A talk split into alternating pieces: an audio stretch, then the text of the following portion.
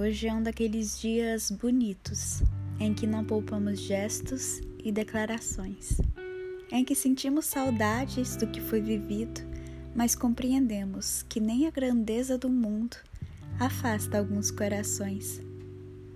Hoje é um daqueles dias bonitos em que repetimos com convicção a frase: Seu dia, Pai, são todos.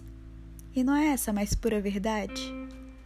Paternidade é um caminho sem volta, é escola em tempo integral, onde se ensina e se aprende na mesma medida, onde se assume responsabilidade eterna, divina, onde a imperfeição também pode ser amiga, onde não há nenhum protótipo ou algum manual, onde nada se idealiza, onde basta o amor real.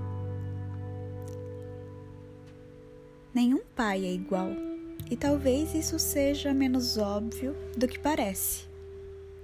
Não é para todos o privilégio de ter alguém como alicerce, como porto seguro, como fonte de proteção.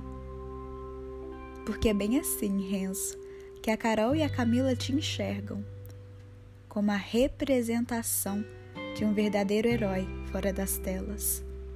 Um herói que ama incondicionalmente e que, apesar das falhas diárias, nunca enxerga suas crias com um olhar diferente. São sempre as mesmas lentes de afeto e amor confesso. Seu humor e seu jeito leve de levar a vida também são virtudes que suas filhas admiram. A sua capacidade de fazer gracinha e deixar tudo tão divertido é que fazem a Carol sentir falta das férias, dos passeios de bug e dos almoços de domingo. A Camila, por sua vez, não se esquece dos dias lindos em Guriri. Até a Carolina, que ama dormir, acordava de bom humor, lembra?